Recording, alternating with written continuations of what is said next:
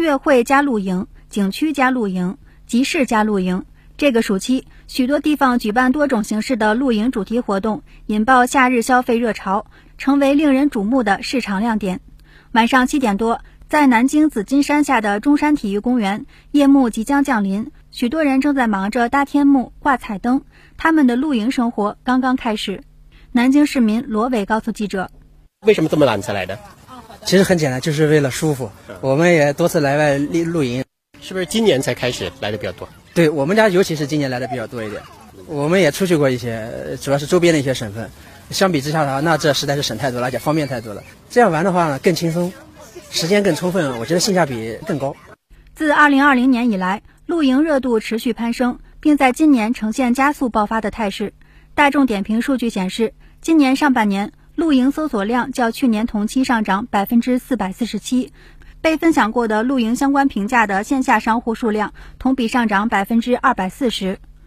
途牛旅游网户外主播于海浪说：“因为在疫情的当下，自驾加露营是一个非常棒的一个选择。后期也会跟一些露营的营地做一些深度的合作，去延展一些我们更多的一些业务模式，增加我们一些收入的来源。”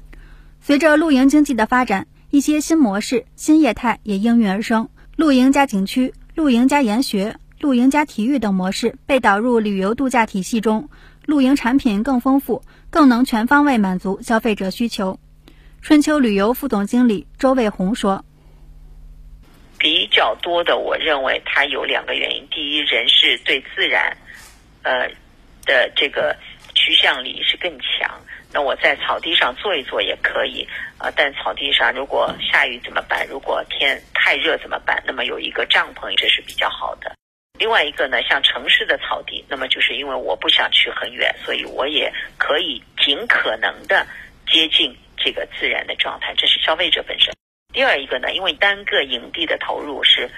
我们叫轻投入，还是比较少的。那么从很多的文旅企业，那么他要抓资源的话。呃，抓流量端口的话，这是一个比较好的一个投入。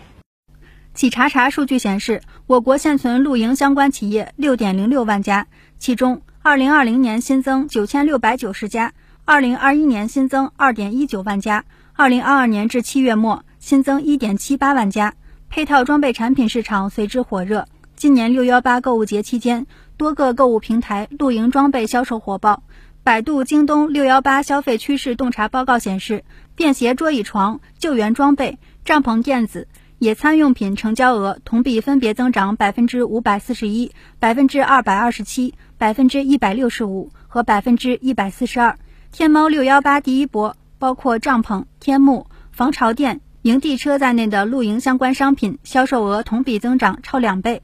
六月一号至七月三十一号。美团上露营相关商品的整体订单量比去年增长超三十倍。淘宝天猫运动户外事业部天猫露营负责人钟伟说：“从淘宝天猫的平台数据来看，今年上半年整个露营行业的成交增长其实是非常快的，整个增速接近两倍的一个增长，并且呃近三年的一个增速呢是在逐年加快的。整个露营行业的成交呢，在整个户外运动的市场的渗透率也在。”逐年快速上升，并且有非常大的一个呃持续的增长渗透的一个空间。那其实从整个露营方式的变迁来看，消费者很明显的在从传统的玩的公园露营、徒步露营，呃，像这个精致露营在进行一个变化，并且消费升级非常明显。传统的公园露营其实买的装备都很简单，买这种比较小的自动帐篷，像野餐垫这样的装备。那现在精致露营，大家买的都是像天幕、折叠桌椅，还有营地车啊，包括可能一些呃卡式炉这样的装备啊。所以大家可以看到，在公园越来越多看到是这种天幕的这种露营方式啊，越来越多人在体验。根据艾媒咨询发布的研究报告，二零二一年。中国露营经济核心市场规模达到七百四十七点五亿元，同比增长百分之六十二点五，带动市场规模三千八百一十二点三亿元，同比增长率为百分之五十八点五。预计二零二五年，中国露营经济核心市场规模将上升至两千四百八十三点二亿元，带动市场规模将达到一万四千四百零二点八亿元。